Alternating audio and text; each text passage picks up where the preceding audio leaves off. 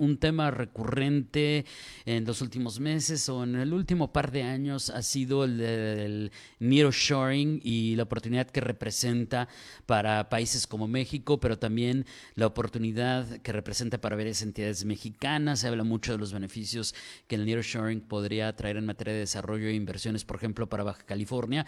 Pero la pregunta es, ¿cuáles son los desafíos y cuáles son las entidades que pudieran estar mejor listas eh, y cuáles a lo mejor tienen asuntos pendientes para poder aprovechar em, todo esto. Hay un reporte eh, que publicó el IMCO titulado justamente Nearshoring, oportunidad que desafía a las entidades mexicanas y para platicar acerca de ello le agradezco enormemente a la investigadora del Instituto Mexicano para la Competitividad, Natalie Hernández, que nos tome la llamada. Ella trabaja en el área de economía y temas de mercado laboral y comercio exterior principalmente. Además de participar en investigaciones sobre estas agendas, contribuye con el monitoreo y análisis continuo de indicadores sobre empleo, comercio, inversión, consumo e inflación.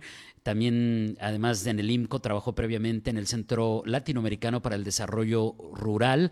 Ahí colaboró con trabajos de análisis de políticas públicas con enfoque territorial. Tiene una maestría en Economía Aplicada con mención en estudios regionales por la Universidad Católica del Norte de Chile y estudió Economía en la UNAM. Natalie, muy buenos días.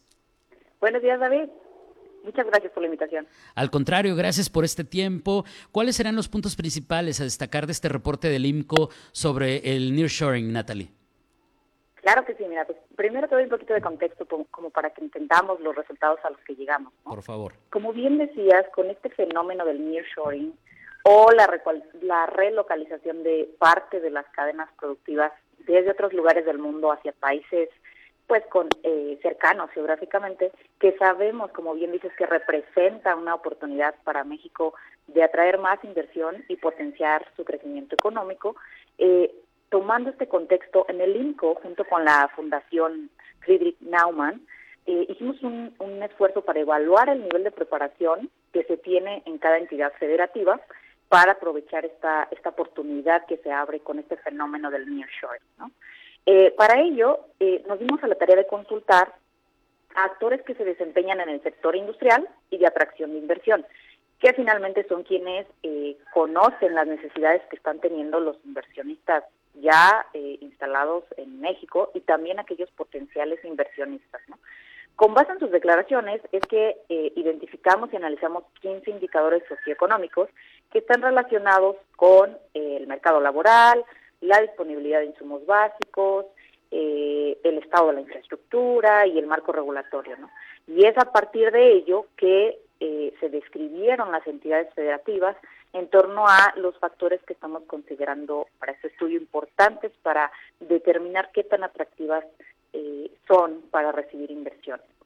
Eh, y los resultados a los que llegamos, ahora sí, de cierta manera no son sorprendentes, ¿no? Lo que nos muestran es eh, que las entidades del centro y del norte del país están mejor preparadas, aparentemente, para atraer y retener tanto inversión como talento, ¿no? Y esto quiere decir que de cierta manera podrían ser las que sacaran mayor provecho de esta oportunidad del nearshoring.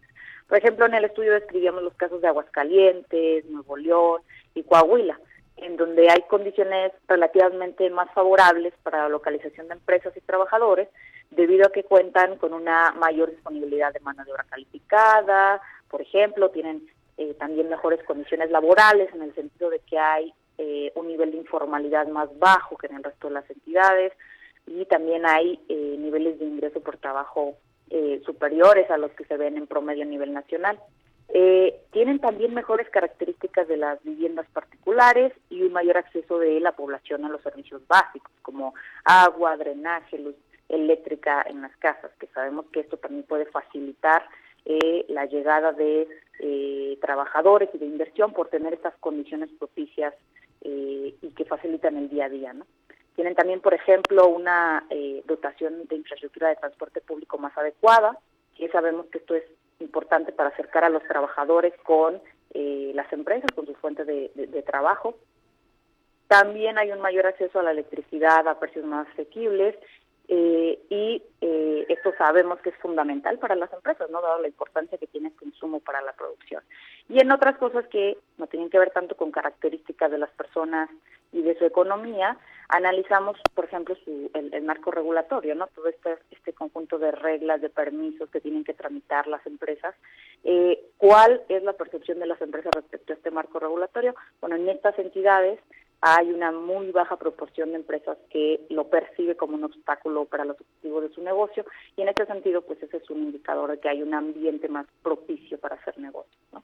Por el lado contrario, describimos, por ejemplo, los casos eh, eh, de Guerrero, Oaxaca, Veracruz, eh, donde en realidad están los retos más importantes para poder aprovechar esta oportunidad, porque hay, por ejemplo, condiciones laborales más precarias, con una informalidad más alta, bajos ingresos, hay también una falta de mano de obra calificada, hay, por ejemplo, un problema de hacinamiento en las viviendas, o sea, nos encontramos con una cantidad de personas, eh, una buena cantidad de personas viviendo en espacios reducidos, que también tienen eh, una falta de acceso a servicios básicos, ¿no? Y así tienen eh, múltiples desafíos, las entidades particularmente del sur del país, para poder aprovechar, para poder recibir inversión, trabajadores y poder sacar provecho de esta oportunidad del nearshoring.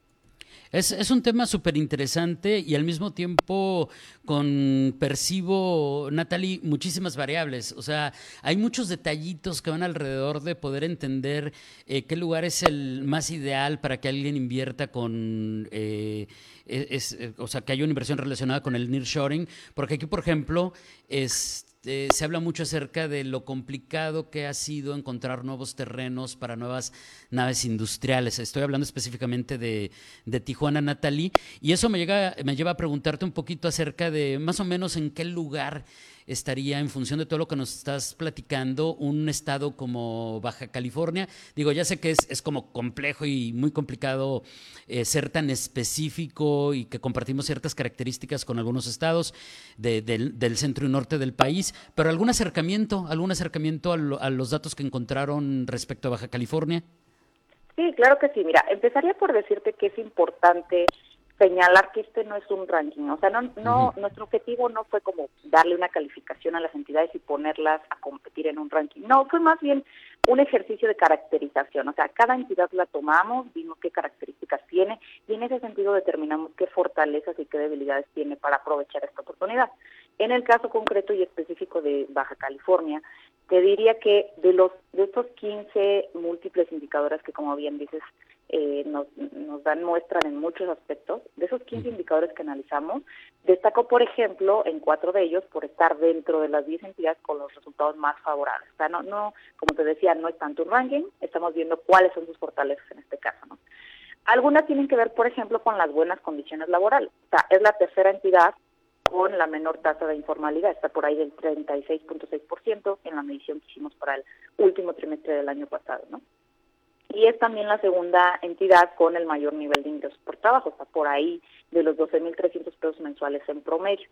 Esto hace que, pues, como te decía, las condiciones laborales sean atractivas, tanto para empresas como para trabajadores, porque tanto hay un mayor grado de cumplimiento de los derechos laborales por el lado de los trabajadores y este ambiente de formalidad pues propicia que las empresas se beneficien de una mayor productividad, ¿no? Ese es, por ejemplo, uno de los de las fortalezas que está teniendo la, la entidad. Y en cuanto a los retos, al otro lado de la moneda, tienen que ver con eh, algunos de los indicadores donde pues destaca, pero por estar dentro de las 10 entidades con los resultados menos favorables, ¿no? Quizás el más importante tiene que ver con la disponibilidad de agua, ¿no? Sabemos que es un, el problema que representa la entidad y es que es la sexta entidad con menor disponibilidad de agua por habitante y este es un problema que como sabemos se ha ido agravando por las fuertes sequías, ¿no? Entonces esto va, esto vuelve indispensable una gestión eficiente y una inversión en infraestructura para que se pueda garantizar el acceso al agua para consumo, por ejemplo, agrícola o industrial, pero en realidad en general, este, para uso eh, ya sea para las actividades productivas o también para uso personal y doméstico, ¿no? Para que la llegada de inversión, la llegada de empresas no represente un problema después de suministro de agua para varios usos. Claro, y, además me imagino, el sentido común me dice, aunque tú eres la experta, Natalie, que esto que nos has planteado también es dinámico. Eh, si a lo mejor, por ejemplo, en cuanto a recursos hídricos, alguien está eh, con alguna complicación, pero logra resolver a través de sus políticas públicas y con la ciudadanía esto, pues entonces desarrollará una mayor oportunidad de favorecerse de, de este concepto que estamos platicando el día de hoy y viceversa, ¿no? Totalmente, justamente el sentido de este tipo de estudios es eh, aportar como información para poder identificar dónde están, digamos, los mayores desafíos en cada entidad, en cada caso, eh, y poder justamente tomar acciones que resuelvan este problema, ¿no? O sea, no se queda nada más en decir, ah, bueno, tenemos la desventaja de tener menor disponibilidad de agua, sino decir, ¿qué hacemos para eh, enfrentar esa situación? ¿Qué tipo de políticas públicas necesitamos? En ese sentido, también el estudio es una invitación a hacer un análisis más profundo de estas eh, estos problemas, digamos, en general que ya se identificaron y poder entonces formular medidas de política pública concretas, ¿no? En el caso del agua, mejorar un monitoreo, por ejemplo, del agua que se utiliza para eh, actividades agrícolas o ganaderas, que son de las que más agua consumen, eh, va a ser fundamental, así como inversión en tecnologías de monitoreo, para que se pueda saber, se pueda entender cuáles son este, los problemas que se tienen, por ejemplo, relacionados con tomas clandestinas o fugas, ¿no? Que se puedan resolver para mejorar la disponibilidad y la distribución y en general la gestión del agua, ¿no? En la entidad. Natalie, te agradezco enormemente este tiempo, este acercamiento a este reporte de Nearshoring y la eh, situación que, que, enfrentan cada una de las entidades mexicanas en esta materia. ¿Con qué pudiéramos cerrar? ¿Qué, podemos poner a manera de conclusión sobre la mesa antes de despedirnos? Claro que sí, mira, pues en términos generales, en este primer ejercicio de, de caracterización de las entidades en torno a sus fortalezas y debilidades para poder aprovechar esta oportunidad, una de las cosas que vimos es que eh, se están evidenciando estas ya bien conocidas disparidades que existen en las condiciones económicas y sociales que se encuentran las entidades del norte, centro y sur del país, que hacen, en este caso, a la región sur eh, que esté menos preparada para, eh, para aprovechar esta oportunidad. Y esto lo que nos dice es que, bueno, este objetivo que se ha fijado el gobierno federal de hacer que el sur-sureste, principalmente, sea quien saque mayor provecho desde el nearshoring, pues en realidad va a depender de la medida en que se reduzcan estas brechas que estamos evidenciando constantemente, porque de, lo, contrario, la inversión, ya sabemos, la, que logre llegar se va a concentrar en aquellas entidades que típicamente son las que han captado la mayor parte de la inversión y en este sentido pues han sacado el mayor provecho en términos de crecimiento y desarrollo. Claro. Natalie, muchísimas gracias. Que tengas una excelente semana. Muy buenos días. Al contrario, gracias a ustedes, es un gusto. Gracias, es Natalie Hernández, investigadora del Instituto Mexicano para la Competitividad, IMCO, hablándonos de cómo la oportunidad de inversiones que se generan eh, a través del nearshoring representan diferentes desafíos para las entidades mexicanas y digo en términos muy generales, porque es mucho más complejo que esto, el centro y el norte de México son los que están actualmente más preparados en términos promedio para atraer y además mantener las inversiones por nearshoring, según nos explica público.